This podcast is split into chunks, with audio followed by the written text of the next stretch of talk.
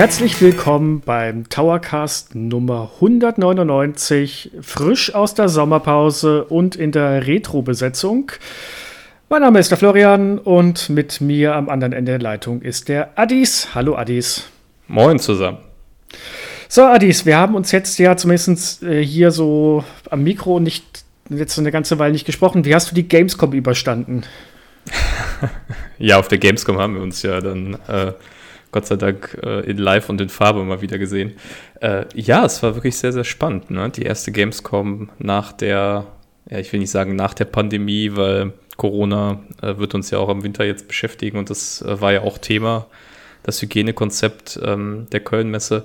Aber insgesamt äh, habe ich es gut überstanden, war stressig. Ähm, das erste Mal für Endtower live und vor Ort zu sein und ja, sehr viele coole Begegnungen gehabt, sehr viele Einblicke natürlich bekommen.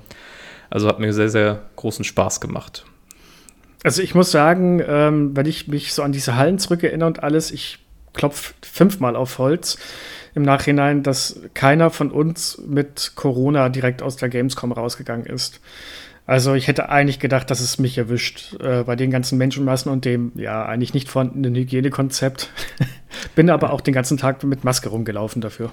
Ja, ja, genau. Man musste sich dann halt vor allem an den Consumer-Tagen so ein bisschen ähm, schützen, ja, sich und andere schützen natürlich, aber der Vorteil ist, dass wir sowohl als Pressevertreter sowohl früher rein konnten, einen Tag, wo es halt noch leerer war entsprechend am Mittwoch und äh, zusätzlich noch in der Business Area, wo wir unsere Termine dann wahrgenommen haben, ist natürlich nicht so mega voll war. Da war zwar auch Betrieb, aber insgesamt äh, lief es ganz gut.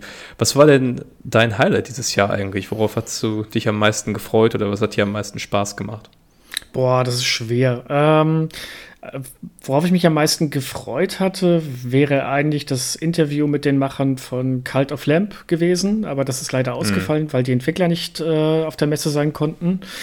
Aber wo ich sehr positiv überrascht war, war das, äh, war der Anspieltermin, beziehungsweise die Vorführung von Flintlock. Da gibt es auch eine tolle Vorschau bei uns auf der Seite. Bitte schön klicken. Ich brauche hier, die, der muss gepusht werden. Die, da mhm. haben noch zu wenig zugeschaut.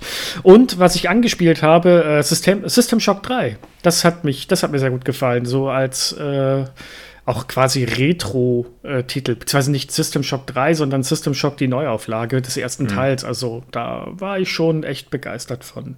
Ich, ich würde bei dir fast schon eine Vermutung anstellen, was dein Highlight war. Es könnte was mit Sonic zu tun haben.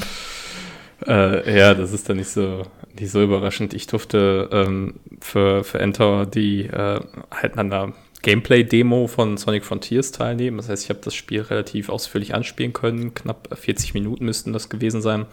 Das war sehr, sehr cool und das richtige Highlight war dann, dass ich ähm, Takashi Izuka interviewen durfte, also den äh, Chef des äh, Sonic-Teams. Ähm, das war schon äh, ziemlich, ziemlich cool, weil er halt auch entsprechend viele Einblicke äh, einem geben konnte. Und ja, da war ich auch, das gebe ich auch ganz offen zu, so im Vorfeld ein bisschen nervös. Ähm, lief aber gut über die Bühne und wir haben da auch ein sehr schönes Interview auf der Seite. Wenn ihr euch über Sonic Frontiers schlau machen wollt, kann ich euch das sehr ans Herz legen. Wie, wie so auf dem Fanboy-Meter von 1 bis 10, wo, war, wo standest du da? äh, oh, ich, ich glaube, eine solide 8.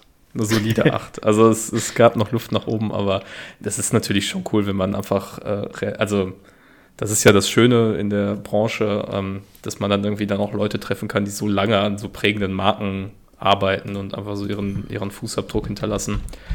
Das ist halt schon sehr cool und äh, das Interview war auch sehr interessant, weil sie halt erzählt haben, was Sonic Frontiers ausmacht und wo sie da Herausforderungen sehen. Und ich bin tatsächlich entgegen der weitläufigen Meinung, die man so im Netz hört, bin ich da sehr, sehr positiver Dinge, dass das, glaube ich, ein wirklich gutes und interessantes Spiel wird. Mal gucken, wie die Switch-Umsetzung nachher wird. Ja, also da muss man nochmal abwarten. Ja.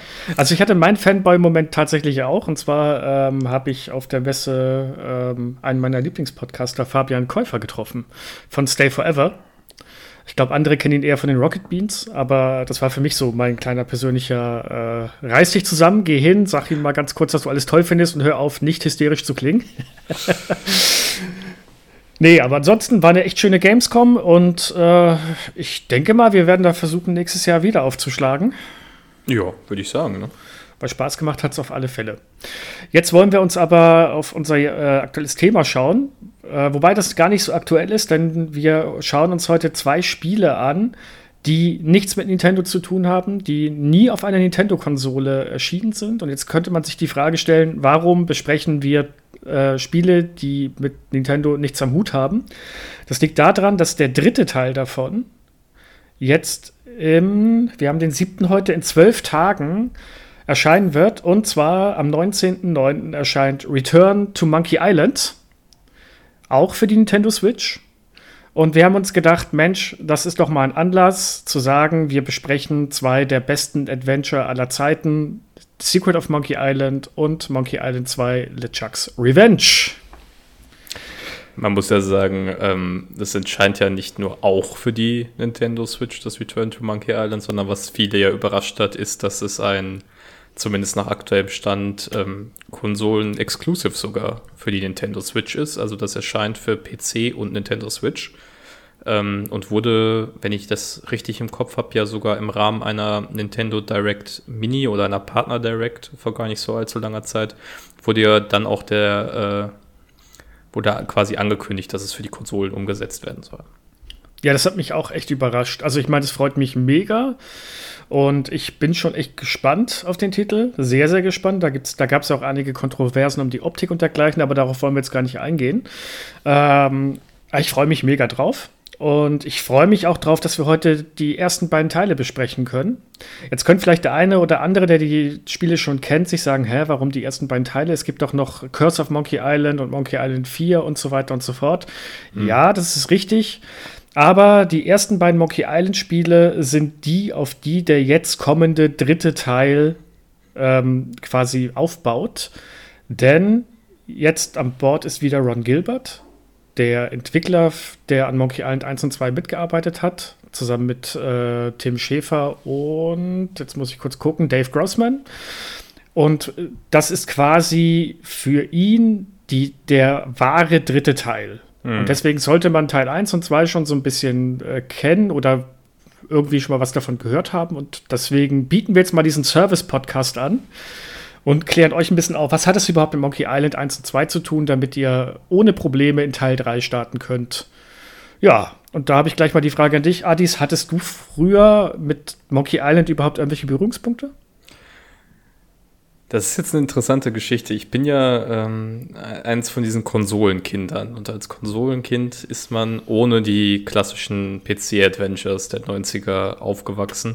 Wenn ich jetzt mal von ganz kleinen Ausflügen irgendwie äh, Baphomets Fluch äh, beim, bei einem Kumpel oder so am PC ähm, mal, wenn ich das mal ausklammere, ähm, insofern habe ich Monkey Island erst nachgeholt und ich habe es nachgeholt vor gar nicht allzu langer Zeit. Es müsste 2018 gewesen sein mit äh, meiner Freundin, die äh, keine große Gamerin ist, aber sie hat so bestimmte Reihen, für die sie wahnsinnig brennt und die sie auch schon seit Ewigkeiten verfolgt. Das eine ist tatsächlich äh, The Legend of Zelda.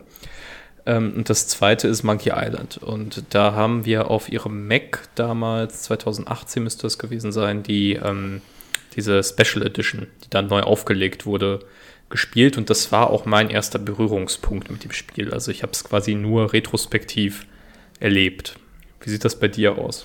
Ja, bei mir ist äh, Monkey Island 1 war mein allererstes PC, nein, nicht PC, sondern mein erstes Adventure und zwar auf dem Amiga meines Bruders. So, für die junge Generation, Amiga ist quasi ein PC von Commodore, den es heute nicht mehr gibt der damals aber mit dem PC relativ von IBM im äh, Wettstreit stand und zwischenzeitlich auch ziemlich besser war, hat sich aber am Ende nicht durchgesetzt. Und mein Bruder hatte einen Amiga und der hatte dort auch Monkey Island 1 und, nee, den Zweier glaube ich nicht. Oh Gott, ich weiß es nicht. Auf jeden Fall durfte ich ab und zu mal an seinem PC sitzen und spielen und wenn ich nicht gerade Siedler 1 gespielt habe, ähm, dann habe ich Monkey Island gespielt und wenn er nicht da war, habe ich mich halt heimlich an den, ähm, an den Amiga rangeschlichen und habe ihn selbst angemacht und gespielt. Ja, Torben, wenn du das hörst, äh, spätes Geständnis. und bin da quasi angefixt worden. Und das war, da war ich recht jung. Ich glaube, sechs, sieben Jahre alt war ich da, als ich das das erste Mal gespielt habe. Und seitdem wollte ich jedes LucasArt Adventure, das ich in die Finger kriegen konnte, mitnehmen. Hm. Ja, LucasArts ist da ein ganz gutes Stichwort. Das ist ja die Firma, die man eigentlich schwerpunktmäßig mit, mit den Adventure-Spielen äh, verbindet. Da sind ja noch ganz andere Dinge dann wie Grim Fandango und da bist du jetzt natürlich viel besser in der Materie, aber es gibt eine unzählige Reihe von LucasArts Adventures, die sich alle auch durch einen gewissen Stil auszeichnen. Ähm, wollen wir vielleicht ein bisschen erstmal über die Art der Spiele an sich reden, bevor wir dann über Monkey Island im Speziellen eingehen? Oder ja, würde ich schon sagen, würde ich schon mal sagen. Also, was macht ein Adventure eigentlich aus? Was, macht's, was macht denn für dich ein typisches LucasArts Adventure aus?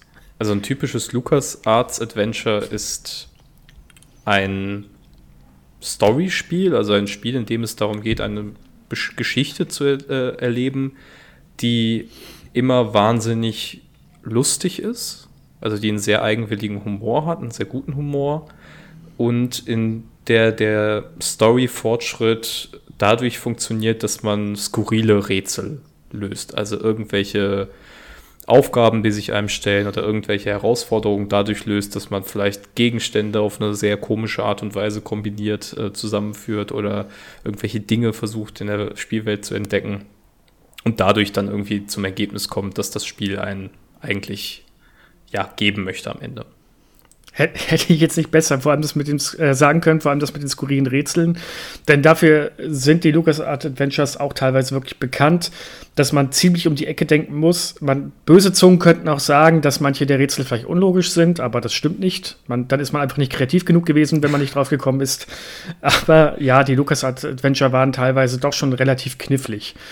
Und ähm, wie kann man sich das eigentlich vorstellen, wenn man wirklich noch nie ein Adventure gespielt hat? Im Falle von Monkey Island 1 und 2 ist es so, dass wir einen Piraten namens Guybrush Threepwood verkörpern, dazu später mehr, wer er ist und mit ihm von einem Bildschirm zum anderen laufen, Gegenstände aufnehmen können, diese miteinander kombinieren können, mit anderen Charakteren sprechen und so im Laufe des Spiels immer mehr Rätsel lösen und uns immer damit neue Gebiete ähm, quasi freispielen und in der Handlung voranschreiten. Mhm. Was dann aber allerdings noch dazu kommt für die damalige Zeit, das war sehr legendär, denn Adventures bis dahin waren oft von der Steuerung her noch ein bisschen behäbiger Ganz früher gab es Text Adventures, wo man keinerlei Grafikschnittstelle hatte und alles nur eintippen musste und lesen musste. Dann kamen die äh, grafischen Adventures, die aber teilweise noch ein bisschen umständlich waren in Sachen Bedienung. Und Monkey Island hat das sogenannte Scum-System eingeführt.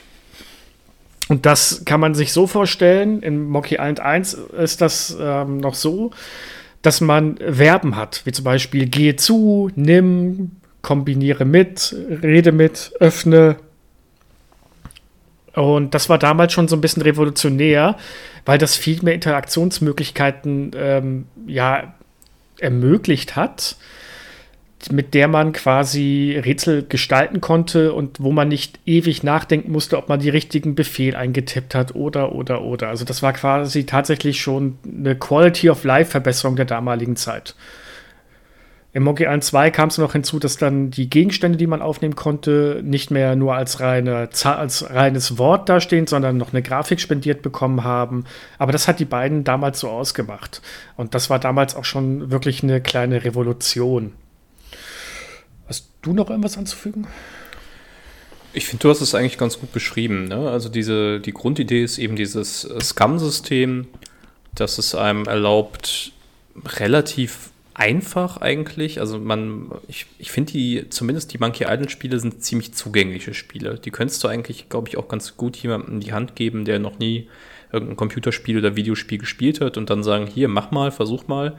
Ähm, das ist relativ selbsterklärend, was da jetzt eigentlich die Idee ist oder wie man das kombinieren muss. Die Herausforderung entsteht tatsächlich dadurch, du hast gerade schon mal das Wort unlogisch angesprochen, dass die Lösungen für die einzelnen Rätsel manchmal sehr, sehr, sehr, sehr, sehr, sehr um die Ecke gedacht sind. Ähm, so dass zumindest ich sagen würde, ich glaube, ohne eine Komplettlösung ähm, hilft ganz oft einfach nur drauf losprobieren in bestimmten Situationen, um zu gucken, ob man zufällig den richtigen Gegenstand dabei hat oder nicht. Also ich weiß, wir sind jetzt noch nicht im Inhaltlichen drin, aber jetzt mal, äh, wenn du dich jetzt spontan fragen würde, wird dir irgendwas ein Rätsel einfallen, wo du sagen würdest, da hast du dir den Kopf gefasst und gedacht, oh mein Gott? Oder fällt dir jetzt spontan da nichts ein? Das ist, das ist jetzt irgendwie schwierig, weil ich die Spiele natürlich kenne. dadurch ist dieser Effekt verloren gegangen. Aber ich erinnere mich zum Beispiel noch ganz gut daran, dass ähm, ich mit, mit Blick auf dieses, es gibt doch diesen Troll ja. in Monkey Island 1, dem man was geben muss. Ja. Und ich habe die, hab die Lösung des Rätsels tatsächlich gerade nicht mehr parat, aber ich weiß noch, dass ich das damals beim ersten Durchspiel echt lange forsche und mir dachte, was wollen die jetzt von mir? Habe ich ja irgendwas das, nicht verstanden oder fehlt mir gerade irgendwas oder? Das war damals ein Teil von der bösen Übersetzung. Also ähm, die Übersetzung in Monkey Island ist eigentlich sehr gut, aber du musstest diesen, dieser Troll, der steht in dem Wald auf einer Brücke, wie man das halt kennt, der Brückentroll, und der, an dem will, soll man vorbei und er möchte gerne was von einem haben, er möchte Wegzoll haben. So, und jetzt kommt das, das äh, Tückische, man muss ihn einem Fisch geben. Und im Englischen ist das ein Red Herring. Ein roter ah, Hering. Und, okay. in, und der rote Hering ist in, in Film und Medien etwas, dem man die ganze Zeit hinterher rennt, der aber keinen Nutzen hat. Und im Englischen macht dieses Rätsel deutlich mehr Sinn als im Deutschen. Aber das war bei mir auch so eins. Bei mir war es, als man ähm, im Wald bei Meathook zu, seiner, äh, zu seinem Haus möchte, da muss man, äh, da muss man eine Schlucht überwinden. Und ich stand die ganze Zeit da und habe mir gedacht, wie soll ich an dieser Schlucht vorbeikommen? Ich verstehe es nicht. Und man findet später ein Gummihuhn mit einem Karabinerhaken dran. Das wird auch so beschrieben tatsächlich, ja. Ja, Gummihuhn mit Karabinerhaken. Und bis ich drauf gekommen bin, dass man mit diesem Gummihuhn und dem Karabinerhaken sich an einer, äh, einer Seilwinde rüber äh, rutschen kann, also ich habe ich hab wirklich fast, ich bin verzweifelt, weil damals gab es gab ja noch keine Komplettlösung, es gab ja noch nicht das Internet. Das heißt, man hat wirklich stumpf rumprobiert und ich bin da ums Verrecken nicht drauf gekommen. Also das nur mal, um jetzt schon mal im Voraus so einen kleinen Vorgeschmack auf das Rätseldesign zu geben. Ich bin mal gespannt, wie sie das jetzt im kommenden dritten Teil haben, ob das immer noch teilweise so frustrierend ist. Ja, wollen wir dann vielleicht jetzt die Gelegenheit nutzen, äh, nach diesem Vorgriff dann tatsächlich über Monkey Island 1 dann auch zu sprechen. Du hast es ja schon erwähnt, wir schlüpfen in die Rolle von Guybrush Threepwood, einem Charakter, dem auch mehrmals im Verlauf der Handlung ähm, gesagt wird, dass er doch ziemlich dummen Namen hat und eigentlich mit diesem Namen besser nicht Pirat werden sollte. Und dieser Guybrush äh, kommt eben auf, das ist, glaube ich, eine der berühmtesten Szenen überhaupt äh, der Videospielgeschichte, er kommt eben auf so eine Klippe auf der Insel Mealy Island findet das erstmal statt. Wir sind noch nicht auf dem sagenumwogenen Monkey Island, sondern auf Mealy Island, einem, ja, das wird so ein bisschen wie so eine Piratenhauptstadt oder Piratenstützpunkt beschrieben, wo sich eben ja. die Piraten der Hohen See so zwischen ihren Abenteuern treffen und der trifft einen alten Mann ähm, oder einen älteren Herrn da ein Feuer und sagt, hallo, mein Name ist Guybrush Threepwood und ich möchte gern Pirat werden. Und äh, dann sagt der Herr ihm, ja, gut, also sieht jetzt nicht nach einem Pirat aus, aber wenn du es versuchen willst, dann geh mal in die Scum Bar, die da unten am Ufer ist. Da sitzen die drei Piratenchefs oder sitzen die Piratenchefs überhaupt. Äh, du kannst ja mal mit denen reden. Und das ist so der Aufhänger dafür, dass Skybrush äh, versucht, zum einen Pirat zu werden und in eine sehr komische Kette von Ereignissen äh, kommt, die sich dann um diesen bereits namentlich erwähnten Geisterpiraten LeChuck drehen. Ähm, und darum, dass eben ein sagenumwogener Schatz auf Monkey Island sein soll, ähm, der für ganz viel Unheil verantwortlich ist. Also es bedient sich da ganz stark so ähm, alten Seemannsmythen eigentlich von sowas, also jetzt nicht genauso angelehnt, aber sowas wie halt äh, Pirates of the Caribbean wahrscheinlich modern verfilmt. Irgendwelche Schätze, die verflucht sind und denen man ähm, verzweifelt hinterherhängt. Es ist witzig, dass du jetzt Pirates of the Caribbean sagst, denn darauf, das ist eine der Inspirationen, nämlich mhm. die Disney-Attraktion von Pirates of the Caribbean damals. Das war's und das Buch Fremde Gezeiten. Das sind so die beiden, ähm, die für Tim Schäfer, Ron Gilbert und Dave Grossman quasi die Vorlage waren, dass sie dieses typische Piratenabenteuer machen. Und ähm, du hast es jetzt so nonchalant erzählt. Da kommt Guybrush hin und sagt, ich möchte Pirat werden. Man sollte vielleicht noch erwähnen, Guybrush sieht auch nicht ansatzweise wie ein Pirat aus. Er hat ein weißes Hemd, eine schwarze Hose, äh, sein blondes Haar ist zu einem Pferdeschwanz hinten zusammengeknüpft und er hat wirklich ein Milchbubi-Gesicht. Hm. Und im Laufe des Spiels kriegen wir öfters auch mal ähm, gezeichnete Nahaufnahmen von ihm und er, er ist wirklich der Anti-Pirat schlechthin. Er stellt sich auch dämlich an, ist tollpatschig und ähm, ja, und dann quasi, wenn er in diese Bar hinuntergeht und mit jedem Pirat spricht. Also, das ist so wirklich die Persiflage von dem Piratenfilm und Fantasy, äh, Fantasien, die man so kennt. Also, er kriegt dann auch eine Prüfung gestellt. Und zwar, wenn er Pirat werden möchte, muss er die drei Prüfungen schaffen. Er muss den Schwertmeister von Mealy Island bezwingen. Mhm. Er muss einen Schatz finden und er muss etwas klauen. Diese drei Prüfungen muss er bestehen. Und das ist erstmal der, die Anfangsprämisse, unter der man das Spiel startet und mit der man einen nicht unerheblichen Teil des Spiels erstmal verbringt. Ich habe jetzt was vergessen, das kennst du wahrscheinlich nicht mehr, deswegen habe ich da jetzt gar nicht drüber nachgedacht. Wir waren vorhin bei, ähm, im Sinne von Neuerung technisch. Monkey Island 1 hatte auch in einer anderen Hinsicht ein wirklich ausgeklügeltes System und zwar einen Kopierschutz. Kennst du den? Ich meine da irgendwann mal was dazu gelesen zu haben. Das war so ein Ingame-Kopierschutz, ne? Also irgendwas nicht lösbar war oder irgendwas, also an irgendeiner Stelle die Story einfach nicht fortgeschritten ist, wenn du, ähm, wenn du eine Kopie vom Spiel hattest, oder? Nee, das war was, das war dann wahrscheinlich ein anderes Spiel.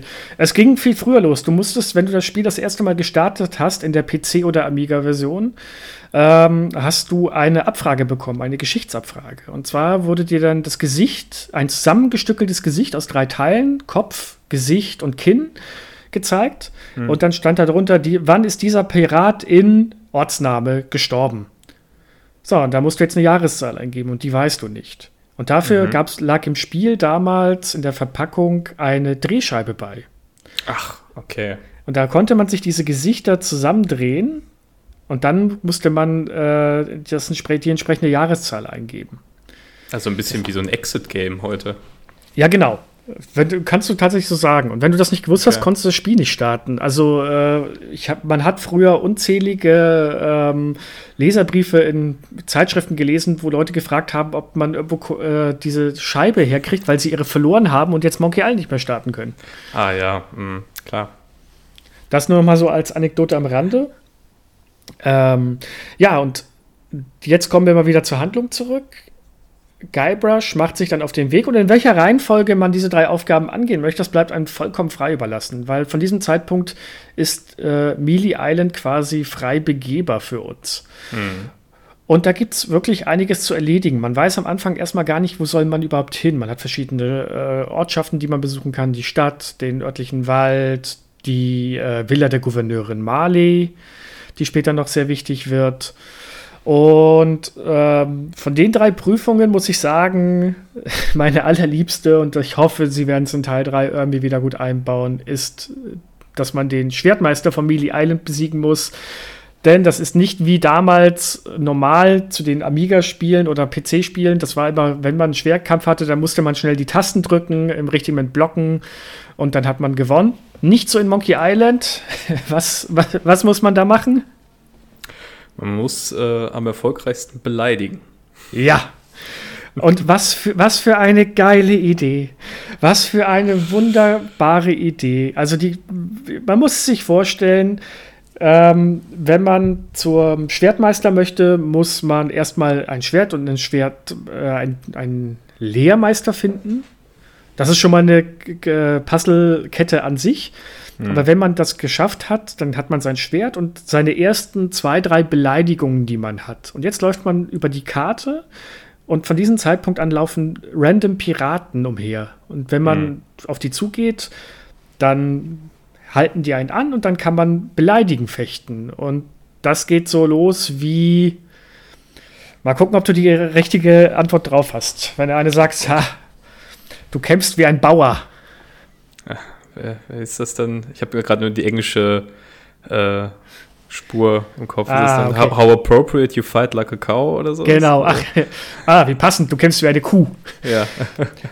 Und so müssen wir uns in der Trial and Error äh, Versuch uns neue Beleidigungen, auf die wir noch keine Antworten haben, mm. aneignen, die bei anderen anwenden, deren Antworten quasi für uns verwenden und so weiter. Und das ist wirklich so ein Spiel im Spiel, wo wir anfangen, Beleidigungen zu sammeln, bis wir so weit sind, dass wir den Schwertmeister besiegen können. Und der Schwertmeister, das ist schon, muss man sagen, heute würde man wahrscheinlich sagen, sehr divers, ist eine Frau. Die Schwertmeisterin von Melee Island. Und das Fiese an diesem Kampf ist, man hat bis dahin im Idealfall alle Beleidigungen von den Piraten äh, zusammengekriegt. Und wenn man das erste Mal gegen die Schwertmeisterin kämpft, dann äh, dazu wollte ich jetzt tatsächlich eigentlich so. gar nichts sagen. Insofern so. darfst du deine Ausführungen erstmal zu Ende machen. Achso, sorry, sorry, sorry. So äh, also dann, dann äh, kämpft man gegen die Schwertmeister und denkt sich, ja, ich kann die ganzen Antworten auswendig. Das wird kein Problem. Und dann kommt ja. die auf einmal mit Beleidigung daher, die man noch nie gehört hat. Und man muss die Antworten, die man gesammelt hat, jetzt kreativ auf diese neuen Beleidigungen ummünzen. Und da ist schon mal ein Denkprozess notwendig, dass die auch Sinn ergeben. Hm. Und so verbringt man, also ich glaube, als ich das das erste Mal gespielt habe, ich habe da fast einen ganzen Tag verbracht, bis ich das soweit hatte. Also das war schon eigentlich relativ cool und eines meiner Lieblingselemente des Spiels. So, jetzt, äh, aber darfst du. Ja, auf, auf jeden Fall. Und ich glaube, dass gerade auch diese, ähm, diese Beleidigungskämpfe, ich glaube, wenn du Leute fragen würdest oder sagen würdest, hey, erinnerst du dich noch an Monkey Island? Das wird das Erste sein, was kommt das ist einfach so, so Kult, dieses, äh, du kämpfst wie eine Kuh und ähm, generell muss man einfach sagen, du hast jetzt schon, äh, schon angedeutet, Guybrush passt nicht so richtig in diese Szenerie rein. Das sind alles so dreckige, verwahrloste Piraten und er kommt dann da rein. Ähm, und man muss sagen, das Spiel hat in gar auf, das macht es ja auch so toll und so besonders. Deswegen sind Fans jetzt wahnsinnig gespannt. Was, was macht Ron Gilbert jetzt im dritten Teil? Das hat einfach einen brillanten Humor. Und es hat vor allem sehr, sehr mehrschichtigen Humor. Es hat zum einen äh, irgendwie so eine sehr sarkastisch-ironische Art, über Piraten zu reden. Ähm, das merkt man schon, dass erstmal, wenn man in die Scumbar kommt und dann trinken die da, oder sagt Guybrush sowas wie, was stinkt denn hier so? Und dann sagen die, ja, wir trinken Grog. und dann fragt er dann so weiter, aber warum trinkt ihr das? Das riecht widerlich. Ja, weil Piraten das doch mal so trinken, aber es schmeckt natürlich total äh, Banane und so. Also, ähm, das ist auf der Ebene schon mal ulkig. Und tatsächlich durchbricht das Spiel auch ganz oft die vierte Wand und fängt ja. dann an, irgendwelchen Metabegriffen zu reden. Also auch bei dem, was diesen Random Encounter, die du jetzt angesprochen hast. Die Piraten kommen dann auf einen zu und sagen, und das Guybrushs erste Antwort ist eigentlich nicht, die zu beleidigen, sondern zu sagen, ach, ist das nicht ein schöner Abend? Was machst du denn hier heute Abend? Ist doch irgendwie nettes Wetter, gehst du noch irgendwo hin? Und dann fängt er an, irgendwie so, ja, geh mir aus dem Weg oder ich schlitz dich auf, du verdammter Wahnsinniger. Ähm, worauf Guybrush dann auch irgendwie so irritiert antworten kann, hey, warum sagst du das? Ich habe doch gar nichts getan. Worauf der Pirat wiederum erwidert, Guybrush, der Programmierer hat gesagt, wir sollen so reden. Also es hat einen ganz, ganz fantastischen, nuancierten Meta-Humor, äh, der, finde ich, bei diesen Schwertkampf-Beleidigungsgefechten ganz gut durchkommt. Ja, nicht nur da. Also ähm, ich weiß nicht, wie es jetzt in der Special Edition ist. Die da habe ich gar nicht drauf geachtet. Aber im Original gibt es in der Scumbar einen Piraten, der hat einen ähm, ein, ein Button an, seinen, äh, an seine Brust geheftet, wo ganz groß Luben draufsteht. Oder an seinem Hut hat er das. Und wenn du hingehst und, äh, und fragst, was ist denn Loom, dann sagt er, oh, schön, dass du mich fragst. Loom, das neue Adventure von LucasArts mit der neuesten iMuse-Technik, perfekte Grafik, äh, neue dies und jenes Systeme und so weiter. Kauf dir Loom, noch heute, geh zu deinem Händler. Es ist, also das Spiel nimmt sich in einer Tour total auf die Schippe und äh, ist sich auch für nichts zu schade. Im zweiten Teil findet man auch irgendwann in dem Dschungelgebiet ein Telefon und da kann man die LucasArts Hotline ähm, anrufen. Das heißt, man kann bei Lucas Games anrufen also vom Spiel aus, und mhm. fragen, hey, was soll ich denn jetzt machen? Und die geben dir keine nützlichen Hinweise, die geben dir immer so wischiwaschi. Antworten, die, die man auch damals bei Hotlines bekommen hat. Ich erinnere mich da an die Club Nintendo Hotline, wenn man dafür sein teuer Geld angerufen hat und was wissen wollte und die immer gesagt haben, ja, versuch's doch mal so und so. Und ich mal gesagt habe, nein, ich möchte die Lösung wissen, ich komme nicht weiter. Das darfst du jetzt, glaube ich, nicht zu laut sagen, weil ganz viele der Menschen, die heute bei Nintendo of Europe arbeiten, da angefangen haben, äh, wenn ich das richtig im Kopf habe. Also, äh, ja, die, die, haben ja, die, haben ja, die haben ja nur ihren Job gemacht, die wollten ja auch Geld verdienen. Äh, genau, also unsere Pressekontakte da draußen, wir schätzen euch sehr und äh, freuen uns.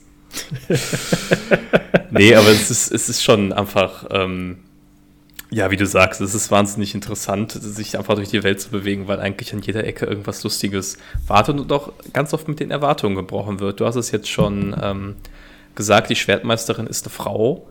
Ähm, ich finde, das Spiel ist generell in der Hinsicht eigentlich sehr, sehr fortschrittlich, weil ja auch die, ähm, die, die Gouverneurin, in die sich Guybrush dann auch entsprechend verliebt, natürlich, wie sich das in so einer Story gehört, was eigentlich erstmal dann so eine Damsel in Distress Anmutung hat, weil sie ja später von LeChuck entführt wird. Ähm, und da kommt dann halt raus am Ende dieser, also jetzt spoilern wir natürlich, aber es ist ja auch irgendwie bei dem Spiel, glaube ich, mittlerweile so oft durchgekaut. Also ähm, ja, wirklich dann da ist es dann eben auch so, dass sie eigentlich einen ausgeklügelten Fluchtplan hat und das und alles total äh, vorbereitet hatte und da problemlos wegkommen und es ist am Ende eigentlich Guybrush, der ihr so hinterher trottelt und dadurch sich die ganze Zeit in Gefahr begibt. Also ähm, ja, das Spiel bricht ganz, ganz oft auf eine sehr lustige und äh, anekdotische Weise mit den Erwartungen, die man als Spieler daran richtet. Auf jeden Fall. Ja, du hast gerade schon gesagt, ähm, die Gouverneurin Elaine Marley, nachdem wir unsere drei Prüfungen geschafft haben, beziehungsweise während einer dieser Prüfungen, während der Diebstahlprüfung, da müssen wir nämlich ins Anwesen von der Gouverneurin einbrechen und ähm, ein goldenes Idol klauen. Und das ist auch schon wieder das nächste, wo, wo der Humor so brilliert. Vor dieser ähm, Villa sind Piranha-Pudel. Mm. Die muss man an dem muss man irgendwie vorbei. Und dann über eine längere Rätselkette kriegt man es dann hin, dass man ähm, einen Giftköder macht und den gibt man den hin und dann liegen sie da und dann geht, ähm, geht ein Fenster auf, wo, wo erstmal draufsteht, während der Produktion dieses Spiels wurden keinerlei Piranha-Pudel ähm, verletzt, getötet oder sonst irgendwas, sie schlafen nur. Und danach darf man erst weiter. Und äh, nachdem man dieses Idol geklaut hat, ähm, ja, trifft Guybrush das erste Mal auf Elaine Marley und verliebt sich sofort in sie. Und das ist auch so. In, in, jedem Piratenfilm steht der Pirat, der charismatische da mit seinem schmalzigen Lächeln und verführt die Frau. Und egal was man, also wenn man mit ihr spricht, dann hat man so ein Close-up, wo Guybrush, äh, wo man Guybrushs Hinterkopf sieht und ähm, sie steht vor einem und fragt ihn äh, so von wegen, na, Mr. Freepwood, was machen Sie denn hier mit meinem Idol? Und da gibt, da hat man eine ganze Auswahl an richtig tollen Antworten, die richtig äh, pfiffig sind. Und egal was man anklickt, Guybrush stottert so vor sich hin und äh, macht sich da quasi zum Affen. Hm. Naja, und nachdem man dann die drei Prüfungen geschafft hat, möchte man eigentlich zu den Piraten zurück und äh, offiziell aufgenommen werden, aber ups, alle Piraten sind weg, entführt, zusammen mit der Gouverneurin Mali, denn der böse Geisterpirat LeChuck ist auf die Insel gekommen der nämlich auch in Ma Elaine Marley verliebt ist hm. und sich vor lauter Liebe damals umgebracht hat. Das hat, mal, das hat halt Elaine nicht interessiert, weil sie ihn widerlich fand, weil er halt dieser typische ekelhafte Klischee-Pirat ist. Und deswegen versucht er jetzt im Tod sie zu kriegen. Ja, und dann ist das Problem, Guybrush ist hier, es gibt keine Piraten mehr und er muss dem irgendwie hinterher. Und dann muss er ein Schiff kriegen. Und dann kommen wir zum gefühlt genialsten Charakter in jeder Rollenspielgeschichte. Dann kommen wir zu Stan. Hast du noch Erinnerungen an Stan? Ich habe da noch Erinnerungen dran. Ich überlege gerade, der äh, war doch jetzt auch ganz, ganz prominent in dem neuesten Trailer immer platziert. Ne? Genau, der ja, genau. Der gebraucht, der gebraucht Schiffhändler Stan, der ja. so einen typischen, der, der ja sogar so einen Cowboy-Hut trägt. Ich glaube, das ja. kann man so sagen. Ne? Ähm, und der so typische, wie so typischer Texaner wirkt, der einem ein schäbiges Gebrauchtauto verkaufen möchte. Hier, schlag sofort zu und ich leg dir noch zwei Krabben oben drauf und äh, irgendwie so, so in diese Richtung geht das, der Humor die ganze Zeit. Also ich finde, der Trailer, den man jetzt zu Return to, to Monkey Island gesehen hat, der hat das schon ganz gut eingefangen, wie dieser Charakter eigentlich funktioniert. Ja, aber wirklich. Und so ist er auch im Spiel und ähm, man muss ihm jetzt ein Schiff abluchsen. Und das ist so genial. Da muss man mehrmals mit ihm sprechen. Man muss auch immer wieder mal zurückkehren, woanders hin. Und jedes Mal muss man ihn so ein bisschen runterhandeln, weil er bietet einem Extras an, wie ein vergoldetes Steuerrad und äh, wie war das? Leichtwindsegel und so weiter und so fort, bis man, man hat zu dem Zeitpunkt schon eine gewisse Summe an Geld sich ergaunert. Aber das reicht für kein einziges Schiff. Und im mhm. Endeffekt, wenn man es geschafft hat, ihn so weit runterzuhandeln, kriegt man die letzte Schabracke. Und dann fehlt ihm Guybrush nur noch eine Crew. Die besteht aus, ähm, jetzt muss ich überlegen, zwei fallen mir auf jeden Fall noch ein. Das eine ist Otis. Das ist ein gestandener ehemaliger Pirat, der sich jetzt dem äh, Malen gewidmet hat, der aber zwei Hakenhände hat. Dann, ähm, nee, das ist Meathawk, nicht Otis. Otis ist ein Gefangener, den wir befreien müssen. Das tun wir, indem wir ähm, in die Scumbar gehen und uns dort einen Becher voll Grog abzapfen. Und dann müssen wir möglichst schnell und indem wir das mehrmals umfüllen, zum Gefängnis kommen, weil Grog, das hat Adis vorhin gar nicht gesagt, ist nämlich ziemlich ätzend. Ja, und ich finde, bei Otis darfst du äh, eine Sache nicht unterschlagen. Wir treffen ihn nämlich das erste Mal, als wir die Insel erkunden. Und der ist da eingesperrt worden von einem zwielichtigen Sheriff, der jetzt quasi auf Mealy Island äh, die, die Kontrolle über das Gesetz hat. Und das Tolle an Otis ist, der schreit die ganze Zeit, er ist unschuldig. Du kannst ihm aber nicht näher treten, weil er davon so einen wahnsinnigen Mundgeruch hat, dass er Ratten gefressen hat. Weil er meint, das ist das Einzige, was er jetzt zu futtern bekommt. Das heißt, du musst ihm erstmal so einen Piratenpfefferminz, das auch wirklich irgendwie sowas in die Richtung heißt, so äh, sieben Meere frische Atem oder irgendwie so. Ähm, musst du erstmal hingehen und ihm sowas geben, damit du ihm überhaupt näher treten kannst. Also das, das wollte ich nicht unterschlagen, wenn wir ja. über Otis so. Ja, das ist richtig. Und der ist, also der ist auch genial. Äh, und irgendwann, also man kommt dann quasi mit diesem Grog, das sich langsam ähm, durch die ganzen verschiedenen Krüge, die wir mitgenommen haben, durchfrisst. Man muss dann immer schnell genug per Befehle den Grog umfüllen und dann ätzt mm. man das Schloss damit weg, weil in Grog, das erfahren wir von den Piraten, ist eine ganze Liste an Sachen drin, darunter Batteriesäure, äh, Rum, heißes Wasser, ähm, irgendwelche D-Formeln und sonst irgendwas. Die Liste ist ewig lang und das trinken die halt, die Piraten, aber hey, alles in Ordnung. Und doch, die dritte ist, glaube ich, die, die Schildmeisterin, Carla. Genau, die kommt auch mit. Ja, ich glaube auch. Und, ja. und mit den dreien sticht man dann auf See und das Erste, was die drei machen, ist sie meutern. Die haben dann irgendwann mitten auf hoher See, sagen so, ach, wir haben keine Lust mehr, äh, wir wollten eigentlich nur weg von Mealy Island und wir machen es jetzt gemütlich und ein bisschen hier cruisen. Und dann muss Guybrush erstmal von diesem Schiff runterkommen. Dafür muss er ähm, über eine Rätselkette, die auf dem Schiff läuft, einen speziellen äh, Trank, nee, ein spezielles Essen mischen das im Endeffekt eigentlich ein Zaubertrank ist, aber wir haben es nur als Essensrezept, weil irgendwer zu dumm war zu verstehen, dass es ein Zaubertrank ist. Und wenn der gemischt ist, dann äh, ist man plötzlich auf Monkey Island und kann mhm. sich per Kanone auf die Insel schießen. Wo wir dann auch einem Überlebenden begegnen, Herman Tooth, Toothroff? Ja, Toothroff. Ist ein äh, Schiffbrüchiger, der schon ewig auf Monkey Island ist und anscheinend auch das Geheimnis von Monkey Island kennt, aber es uns nicht erzählt. Ist auch so ein Running Gag in jedem Monkey Island Spiel, also auch in denen Curse of Monkey Island, Monkey Island 4, also wirklich in jedem einzelnen. Sind wir so kurz davor, mit Guybrush zu erfahren, was denn das äh, Geheimnis von Monkey Island ist und werden immer unterbrochen. Ich hoffe, der dritte Teil wird uns endlich mal erzählen, was das Geheimnis von Monkey Island ist. Ja, ich meine, du darfst jetzt allerdings nicht unterschlagen, dass wir als Spieler natürlich sehr, sehr großes Glück haben, denn äh, wenn wir auf Monkey Island sind, treffen wir auf einen Stamm von Kannibalen, der sich Gott sei Dank gerade zu unserer Ankunft dazu entschieden hat, einen, ähm, eine vegetarische Pause einzulegen oder eine vegetarische Diät anzufangen. Und insofern das ist so ähm, sind wir, sind wir erstmal ähm, aus, dem, aus dem Schneider, wenn es darum geht, irgendwie in Gefahr zu sein. ja, diesem, also diesem Stamm, also Monkey Island ist nochmal wirklich so eine ganz eigene ähm, Karte für sich, die wir begehen können und untersuchen können. Und dieser Stamm möchte, dass wir ihnen eine ähm, eine Wurzel bringen, damit sie ein, ähm, ja, einen Trank, ein Gebräu machen können. Das ist jetzt auch schon wieder, ähm, wo das Englische wieder ein bisschen besser durchsteht. Im, ich weiß gar nicht, wie es im Deutschen hieß, ich, aber im Englischen ist es Root Beer, weil du eine Wurzel holst. Mhm. Äh, und daraus machen sie dir das und die, mit diesem Gebräu kannst du Geister zerstören. Und daraufhin macht sich Guybrush auf ähm, in den zweitgrößten Affenkopf, den er jemals gesehen hat. Nicht der größte, der zweitgrößte Affenkopf der Welt, äh, den er je gesehen hat, steht auf Monkey Island. Ein riesiger Steinkopf, den man öffnen kann.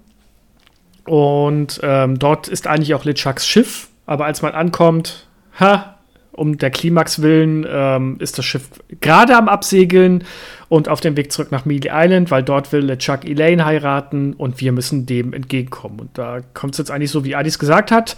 Wir stürmen die Kirche, Elaine steht mit LeChuck am Altar, wir rennen hin und es stellt sich raus, unter dem Schleier sind zwei Affen. Und Elaine hat, ist schon längstens geflohen, hat alles eingetüftelt und äh, Guybrush macht hier gerade eigentlich alles kaputt. Und da geht quasi ein Endkampf los gegen LeChuck Der, der ist spielerisch echt cool. Weißt du noch, wie der, ab, weißt du noch, wie der ablief? Ich habe das jetzt tatsächlich gar nicht mehr so genau im Kopf, wie das bei diesem Endkampf war. Der, war also LeChuck ist dann irgendwann so ja, pissig, dass der quasi im laufenden Band immer mit seiner Faust auf, ausholt und Guybrush damit schlägt mhm. und ihn dann von einem Ende von Mealy Island zum anderen schlägt. Und während wir das erste Mal hochfliegen, sehen wir, wie unsere Flasche äh, Root Beer rausfällt und irgendwo hinknallt. Und wir müssen jetzt versuchen, an die richtige Stelle zu kommen, damit wir an dieses Root Beer kommen und damit LeChuck endgültig den Chaos machen können. Aha, okay, stimmt. Ja, ich erinnere mich. Und dann kommt es natürlich äh, ganz passend, LeChuck explodiert in einem riesigen Feuerwerk, das sich äh, Guybrush und Elaine zusammen anschauen. Und ja, dann geht's in die Credits und damit endet Monkey Island 1, das auch eigentlich, wenn man es so nimmt, nicht sehr lange dauert. Das ist ein, wenn nee. man die Rätsel kennt, kann man Monkey Island 1 innerhalb von anderthalb Stunden durchspielen. Aber das ist, glaube ich, der springende Punkt. Also diese, ähm, dass die Rätsel kennen, das ist eben das, was das Spiel dann doch relativ in die Länge zieht. Ja. Äh, wenn du keine Hilfestellung hast, weil du halt ganz oft an Stellen einfach sehr, sehr lange überlegen musst oder rätseln musst oder Sachen einfach ausprobieren musst. Ähm, deswegen es ist ja immer so bei diesen äh, LucasArts äh, Adventures so retrospektiv. Wenn du weißt, was du machen musst, ist das ruckzuck. Aber ähm, der Weg dahin ist in der Regel, wenn man es selber spielt, nicht so schnell. Ja, so, und jetzt bewegen wir uns in für dich, glaube ich, nicht ganz so bekanntes Ter äh, Territorium, oder? Genau, ich habe Monkey Island 2 äh, mal vor, vor längerer Zeit gespielt, jetzt aber für den Podcast nicht nochmal, bin noch nicht, nicht äh, in Gänze wieder eingetaucht. Insofern freue ich mich auf die Auffrischung deinerseits. Ähm, aber vielleicht einmal nochmal so ein bisschen zur, zur Würdigung. Ich finde, Monkey Island 1 erzählt ich, das schafft einen ganz guten Spagat. Es erzählt eigentlich eine schöne, in sich abgeschlossene Geschichte, hat aber eine Welt eingeführt, an, an der man irgendwie weiter arbeiten kann und die, die man fortführen kann. Und das ist ja irgendwie ganz schön, wenn ein erster Teil einer Reihe, wie auch immer die geartet ist, es schafft, ähm, an der Stelle das so ein bisschen aufzumachen, ohne wie nur ein großer Prolog zu wirken. Ja, auf jeden Fall. Und es hat es auch ganz gut gemacht. Der Vorteil ist ja auch an der Monkey Island Serie, ähm, wir wissen nicht, wie viele Inseln es gibt. Es spielt in der Karibik. Das, damit geht hm. auch jeder Monkey Island-Teil los. Es ist immer tief in der Karibik. Hm. Und dann immer die erste Insel, wo man im Spiel startet. Und ähm, dementsprechend war da auch relativ oder ist auch relativ frei, viel Freiheit da, ähm, was die Entwickler damit anstellen können. Das haben sie in Teil 2 noch sehr ausgeweitet. Man muss sagen, ja, Lass mich noch mal ganz kurz, bevor wir über den zweiten Teil reden. Ich finde eine Sache, die nicht zu kurz kommen sollte, gerade bei Monkey Island 1. Ähm, als du gerade gesagt hast, äh, tief in der Karibik, habe ich sofort, sofort die, die Titelmelodie wieder drin. Oh ja, stimmt. Äh, die, die Titelmelodie von Monkey Island ist absolut brillant. Ja. Das, du kannst dieses, ich habe, also man kann sich das, gibt es ja noch und nöcher auch im, im Netz, aber man kann, ich würde mir das Spiel allein deswegen kaufen, um das Hauptmenü aufrufen zu können und diese Titelmusik im Hintergrund laufen zu lassen, weil die so schön ist und so eine, so eine Leichtigkeit hat, also dieses Karibikgefühl äh, vermittelt, aber eben auf so eine, ja, es wirkt wirklich wie so ein, so ein Disney-Freizeitpark. Also diese Inspiration, die sie sich da genommen haben, die spürt man, finde ich, auch an jeder Ecke. Es ist einfach wie so eine Themenwelt, durch die du gehst und durch, du, die, durch die du gerne gehst, eben weil auch die Soundkulisse wahnsinnig brillant ist. Und das variiert auch ganz toll. Es gibt auch diese, die haben wir jetzt ein bisschen übersprungen, es gibt auch relativ zu Beginn ähm, diese Brüder, die ähm, sich darum streiten, wer von ihnen beiden als, als erstes als menschliche Kanonenkugel ähm, es ausprobieren muss, ob das klappt. Und dann entscheiden sie sich natürlich für, für Guybrush, der das dann anbietet. Und auch da gibt es ein ganz eigenes Sound, weil das dann so nach Zirkus klingt und, und da entsprechende Melodie. Also ganz, ganz toll in der Hinsicht. Ja, vor allem für die damalige Zeit war das echt super. Und ich kann jedem ans Herz legen, es gibt, glaube ich, Games in Concert. Oh Gott. Ähm, es gibt eine sehr schöne äh, Version, die von dem Orchester eingespielt wurde von Monkey Island.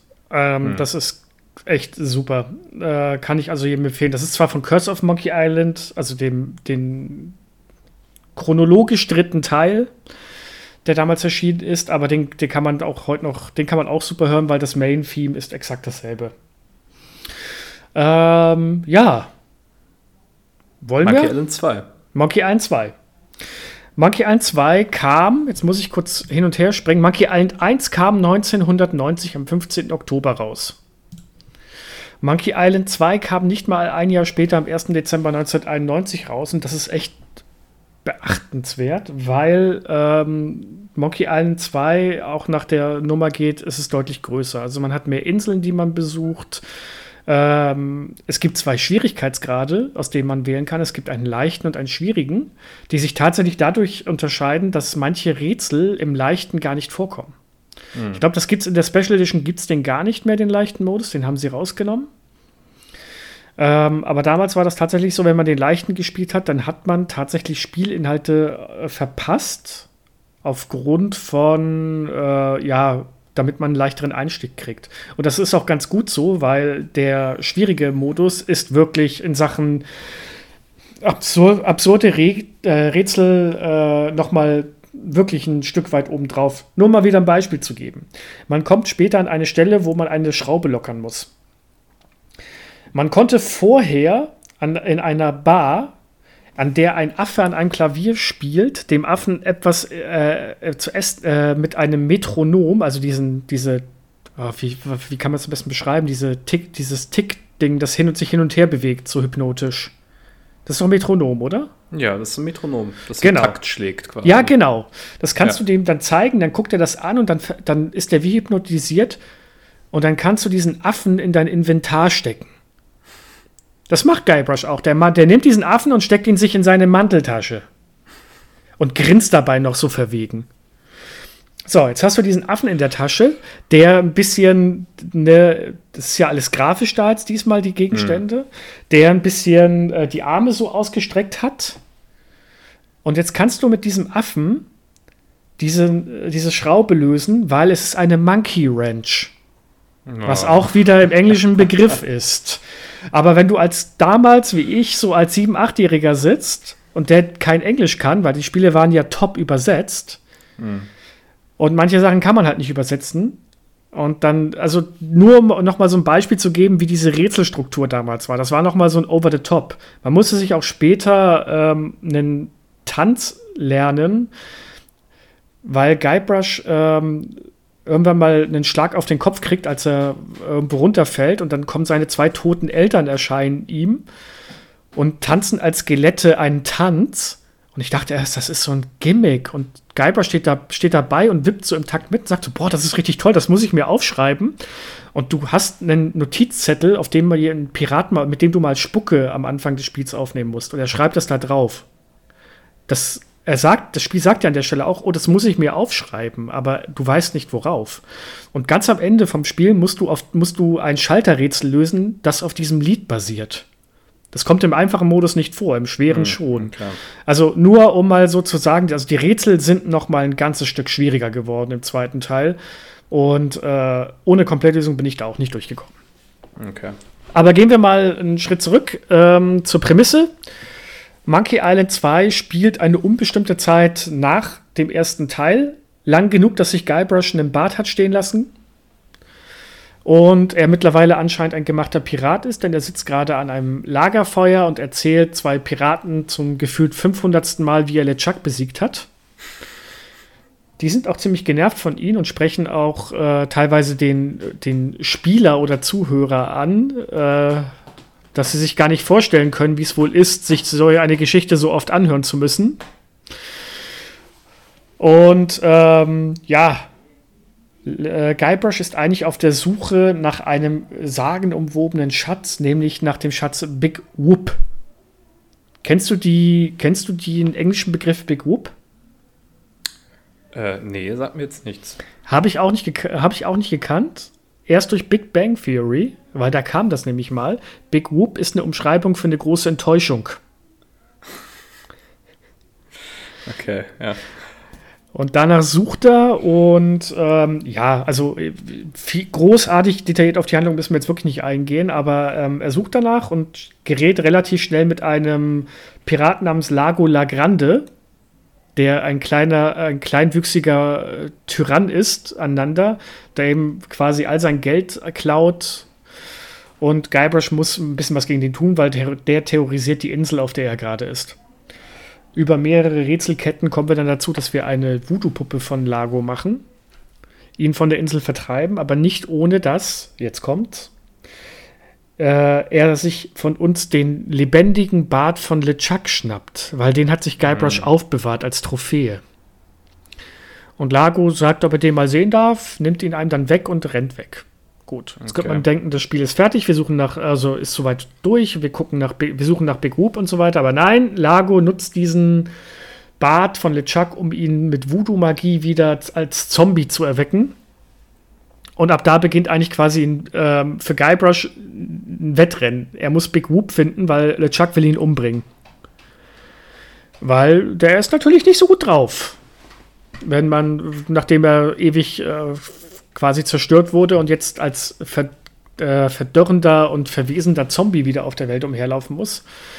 Und so geht es darum, dass wir mehrere Inseln bereisen, darunter auch die Gouverneurin Elaine wieder, wieder treffen, von der sich Guybrush mittlerweile getrennt hat. Und ähm, im Endeffekt quasi kurz davor sind, Big Whoop zu finden. Und das Spiel schließt dann mit einem äh, relativ für die damalige Zeit schon fast un unerhört fiesen Cliffhanger auf. Äh, Wer es nicht hören will und es nachspielen will, der muss jetzt ein bisschen vorspulen. Man stürzt nachher, nachdem man vermeintlich Big Whoop gefunden hat, in ein Kellergewölbe und muss dort vor LeChuck fliehen und muss sich dann über mehrere Umwege eine Voodoo-Puppe von LeChuck zusammenbasteln. Dafür muss, braucht man zum Beispiel äh, Haare von ihm, äh, Teile von seinen, äh, den Gebeinen seiner Eltern und so weiter. Das findet man da alles. Es muss teilweise sehr kreativ sein, wie man es rankommt, zum Beispiel an die Körperflüssigkeit, die man braucht. Muss man sehr nah an den Chuck rangehen, weil er spuckt beim Reden. Und so weiter. Es, und so. es gibt so Leute, ja. Ja, ja. Und es muss richtig schlimm sein, weil du siehst, sie haben extra auch seine Spucke animiert, die da so in kleinen Pixel-Sprites da, da vor sich hin äh, fliegt. Und im Endeffekt haben wir dann diese Voodoo-Puppe und Guybrush äh, sticht dann mehrmals mit, äh, mit einer Nadel ins Herz und geht dann so weit, dass er auch der Voodoo-Puppe das Bein abreißt und dann liegt LeChuck da, ist quasi am, am Verbluten in Anführungszeichen und sagt, Guybrush soll näher kommen. Er möchte ihm noch etwas sagen und dann geht man mit Guybrush näher und sagt noch näher. Und dann sagt der Guybrush, bitte nimm mir diese Maske ab. Ich möchte dich für ein letztes Mal mit meinen eigenen Augen sehen. Mhm. So, und was, von, von, was ist das? Kommt dir das bekannt vor? Das ist natürlich von Star Wars geklaut. Ja, genau, aber richtig, richtig eiskalt. Die Darth Vader-Szene aus, aus Episode 6. Richtig schön nochmal äh, persifliert. Naja, gut, es ist Lukas Art. Die dürfen das. Ja, klar. Und es ist ja auch Pop, es ist ja auch Popkultur. Richtig. Also. Und gerade, äh, dann nimmt man die Maske ab und dann sagt äh, Guybrush, Chucky? Bist das du? Mein Bruder Chucky? Und das ist schon so ein totaler What the fuck-Moment. Und auf einmal kommen dann plötzlich zwei Erwachsene rein und sagen: Kinder, wo wart ihr denn? Mhm. Wir haben euch überall gesucht. Und äh, dann guckt Guybrush schon verwirrt und auch LeChuck oder Chucky gucken so und zucken da mit den Schultern. Und dann blendet es über und man ist plötzlich in einem Freizeitpark. Und als die beiden raus, die Eltern gehen zuerst aus, ne, aus so einem Tunnel raus und dann folgen LeChuck und Guybrush und die beiden sind Kinder. Ganz normale Menschenkinder. Und äh, die Eltern sagen dann so: Ja, und habt ihr Spaß? Wollen wir jetzt noch zur großen Big Whoop Ride? Und man kann als Guybrush auch sagen: Was ist denn hier los oder sonst irgendwas? Aber es kommt immer nur am Endeffekt: Ja, Sir, ja, ja, Ma'am, als Antwort. Okay. Und das Spiel endet damit, dass man quasi den Eltern folgt, äh, Chucky, also der Chuck, in die Kamera guckt und seine Augen rot leuchten und dann war es vorbei. Und daran möchte Mon Return to Monkey Island jetzt anknüpfen. Und ich muss sagen, bitte, bitte erklärt mir, wie dieses Spiel jetzt, wie, wie das jetzt wirklich weitergehen sollte. Weil der ursprüngliche dritte Teil, Curse of Monkey Island, war da nicht mehr von Ron Gilbert, sondern von einem anderen Team. Die haben das dann versucht, so gut es geht, weiterzumachen, aber die Geschichte, wie sie gedacht war, soll jetzt mit dem nächsten Teil weitererzählt werden. Also im Grunde kann man sagen, ähm, wir haben jetzt eine, weil wir gerade über Star Wars geredet haben, es gibt jetzt quasi eine definitive Fassung, ein, ja. äh, ein festgelegtes Universum, das ist Monkey Island 1, 2 und Return to Monkey Island. Und der Rest ist dann äh, Extended Universe. Ja, so in etwa. Wobei sie ja auch schon wieder gesagt haben, ähm, im, im Trailer von Return to Monkey Island ist ja dieser Schädel, Murray, der ja mhm. am Anfang noch redet und dann ins Wasser fällt, der ist ja aus Curse of Monkey Island. Okay. Also Ron Gilbert hat schon gesagt, er hat wirklich höchsten Respekt vor den anderen Teilen und er möchte die auch nicht kleinreden, aber er möchte jetzt gerne seine Vision von Monkey Island quasi vervollständigen. Und da bin ich gespannt, was sie daraus machen. Also ich bin wirklich mega gehypt. Ich meine, klar, wir, vorhin habe ich es schon mal gesagt, die Optik ist, wird viel diskutiert, äh, die ist vielleicht nicht jedermanns Sache. Ich, ich lasse mir da, da offen, dass ich sie mir mal anschaue, wie es in Bewegung aussieht und dann im Endeffekt, wie es sich anfühlt, aber ich bin echt scharf drauf. Ja, ich finde auch, also die, ähm, also ich finde die Optik persönlich völlig okay. Man muss sich halt immer fragen, wie kannst du so ein Spiel heutzutage umsetzen? Und ähm, man muss ja auch dazu bedenken, das Spiel kostet jetzt oder wird im Nintendo eShop 25 äh, Euro kosten. Ähm, das heißt, es ist jetzt auch kein AAA-Budget, da wird auch ein entsprechend äh, überschauliches, äh, überschaubares Team dran sitzen. Und da finde ich es eigentlich ganz charmant, ähm, die Lösung, die sie jetzt gefunden haben mit diesem Zeichenstil. Ähm, die Alternative wäre halt ein Pixelspiel gewesen. Ja, das, das, wollt, das wollte ja anscheinend ein Großteil der alten Fans, wobei ich sagen muss, ich brauche nicht noch ein Pixel-Adventure. Das ist halt das Ding, ne? Also ich bin ja auch ein wahnsinnig großer Fan von Pixel-Optik und überhaupt, aber so sticht es auf jeden Fall mal ein bisschen raus. Ja, also ich bin, ich bin wirklich gespannt. Und äh, ja, also äh, da Ron Gilbert dabei ist, über den Humor mache ich mir keine Sorgen. Also, das glaube ich, das kriegen die locker hin. Jetzt hoffe ich, dass die Geschichte auch noch ein bisschen zündet und dass wir vielleicht endlich mal erfahren, was jetzt das Geheimnis von Monkey Island sein soll. Das wird doch nie im Leben aufgelöst. Das wird wieder so angedeutet, dann wird es genau so fallen gelassen. Weil es doch einfach überhaupt keine Antwort gibt. Und wenn es eine Antwort gibt, dann ist es irgendwie so eine doofe Antwort wie 42 oder so. Das Beste ist, was in Curse of Monkey Island, da kehrst du am Ende wieder zu, nach Big Whoop. Also Big Whoop ist, ein, ist da ein riesiger Freizeitpark, mehr nicht. Hm. Ein verfluchter Freizeitpark. Und äh, Guybrush kehrt dahin zurück und jedes Mal, ähm, wenn man hat da so quasi seinen Showdown mit LeChuck und mit dem kann man noch reden. Und da kann man ihn quasi ähm, so ein bisschen tretzen und sagen, ja, du weißt doch gar nicht, was das, was das Geheimnis von Monkey Island ist. Das weiß doch keiner, nicht mal die Entwickler. Und er so, doch, ich weiß es. Ja, dann sag's doch. Ähm, ja, also, äh, das, das würdest du niemals verstehen. Ah, du weißt es nicht. Also, ich bin gespannt, ob Gilbert das auflöst, aber ich, ganz ehrlich, ich glaube es auch nicht. Man darf gespannt sein. Ich gucke auch gerade so ein bisschen auf die Uhr. Wir sollten vielleicht noch kurz darüber reden, wie man die Spiele heutzutage nachholen kann. Ja. Also insbesondere Monkey Island 1 und 2. Das ist auf den Konsolen leider ein bisschen schwierig, wenn ich das richtig überblicke. Es gibt alle Spiele für den PC, die müsste es auch auf GOG und sowas geben, ne? Ja, ja, die kriegt man Steam auch, genau, überall. Also genau. wo man Spiele kaufen kann, kriegt man entweder das Original oder die Special Edition. Ich würde mittlerweile tatsächlich die Special Edition empfehlen, vor allem weil man da auch hin und her switchen kann zwischen Pixel-Grafik und neuer. Die neue gefällt mir nicht so gut, die ist für meinen Geschmack ein bisschen zu glatt. Aber ähm, ja, also auf dem PC ist kein Problem. Einfach auf Steam, Good Old Games. Ich glaube, das sind so die beiden Anlaufstellen, wo man es mhm. kriegt.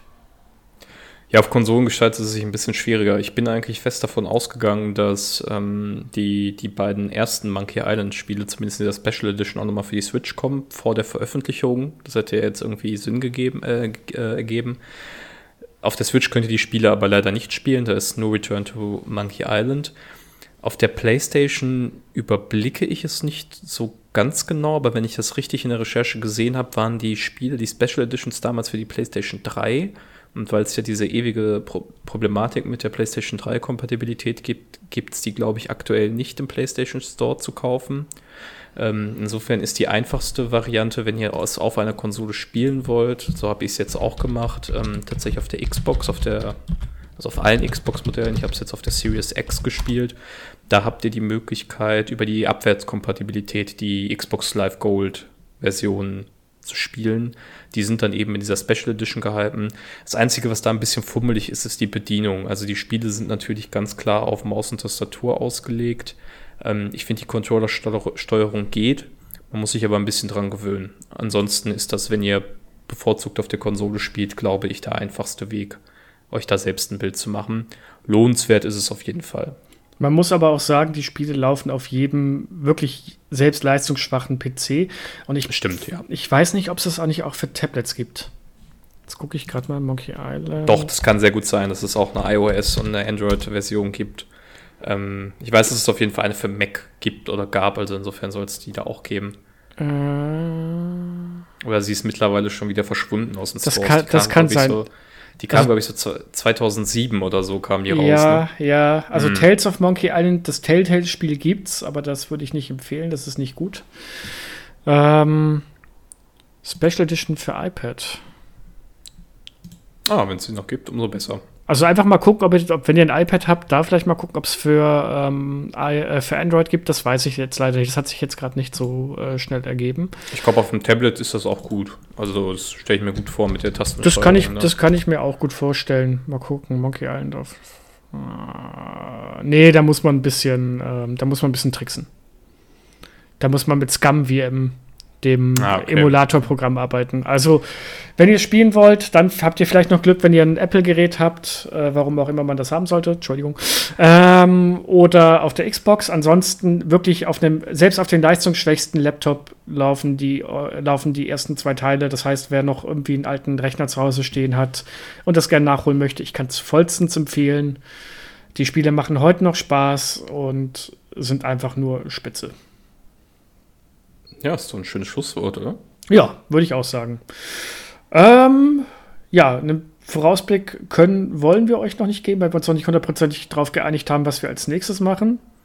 Genau, und äh, also wir können das für uns äh, noch, nicht, noch nicht ganz sagen, das sind so ein paar Sachen in, der, in Arbeit. Ähm, wir können euch schon mal anteasern, wie ihr am Anfang der Folge gehört habt, das war Towercast 199. Zum großen runden Jubiläum wollen äh, Felix und Dennis was Besonderes machen. Man darf gespannt sein. Ähm, und ich glaube, ansonsten werden wir uns so ein bisschen noch schauen, was das Retro-Jahr 2022 so in der Pipeline hat und wie wir uns da drumherum unsere Themen legen. Richtig. Und vielleicht müssen wir mal gucken, müssen wir bereden, ob wir zu Monkey Island 3 nicht einen Podcast machen wollen. Ich meine, das ist kein Retro-Titel an sich, aber wenn wir jetzt schon die ersten zwei besprochen haben, könnte man sich ja überlegen, ob man da nicht mal äh, außerplanmäßig auch drüber spricht. Das wäre vielleicht mal eine Idee wert, ne? So, so ein, so ein Special-Folge oder Breaking News-Folge oder. Richtig. Wenn, wenn wir uns jetzt schon die Mühe gemacht haben, hier die ersten zwei nochmal zu besprechen. Gut. Ja, Adis, dann würde ich sagen, äh, kommen wir zur üblichen äh, ja, Werbung. Wenn euch dieser Podcast gefallen hat, bitte gebt uns eine gute Bewertung. Lasst uns doch einen Kommentar da. Wir freuen uns wirklich, wirklich, wirklich ganz dolle über Kommentare bei YouTube oder im äh, jeweiligen Beitrag auf ntower.de. Ähm, das ist immer so ein bisschen für uns ein kleines Feedback, wie ihr es gefunden habt, was euch nicht gefallen hat, etc. Wenn ihr Themenvorschläge habt oder Ideen, es gibt im Forum vom N-Tower ähm, im Vorschläge, in der Vorschläge-Kategorie müsste sein, äh, gibt es einen Beitrag, was man, äh, das, wo ihr euch ein bisschen austoben könnt, wo ihr sagen könnt, was ihr gerne mal sehen wollt, dergleichen. Wir versuchen das auch wirklich äh, wahrzunehmen und nehmen das auf jeden Fall mit in die Planungsphase ein. Also von daher äh, keine falsche Scheu. Und ansonsten freuen wir uns über die wohlverdiente 5-Sterne-Bewertung bei Amazon, iOS, Deezer, äh, Amazon Music, äh, pff, keine Ahnung. Apple Podcast. Apple Podcast, iTunes, nee, das ist Apple Podcast. Mhm. Ähm, beim, bei der Mikrowelle, die Doom spielen kann. Erzählt uns von euren Nachbarn, erzählt es den Kindern, erzählt es eben. ich würde sagen, es Und, war. und, lasst die, und lasst die Finger vom Krog, wie wir jetzt heute gehört haben. ja, genau, bloß kein Krog. Ja, Adis, es war mir eine Freude. Dito Flo. Und dann würde ich sagen, wir hören uns beim nächsten Mal. Bis dahin, auf Wiedersehen. Tschüss.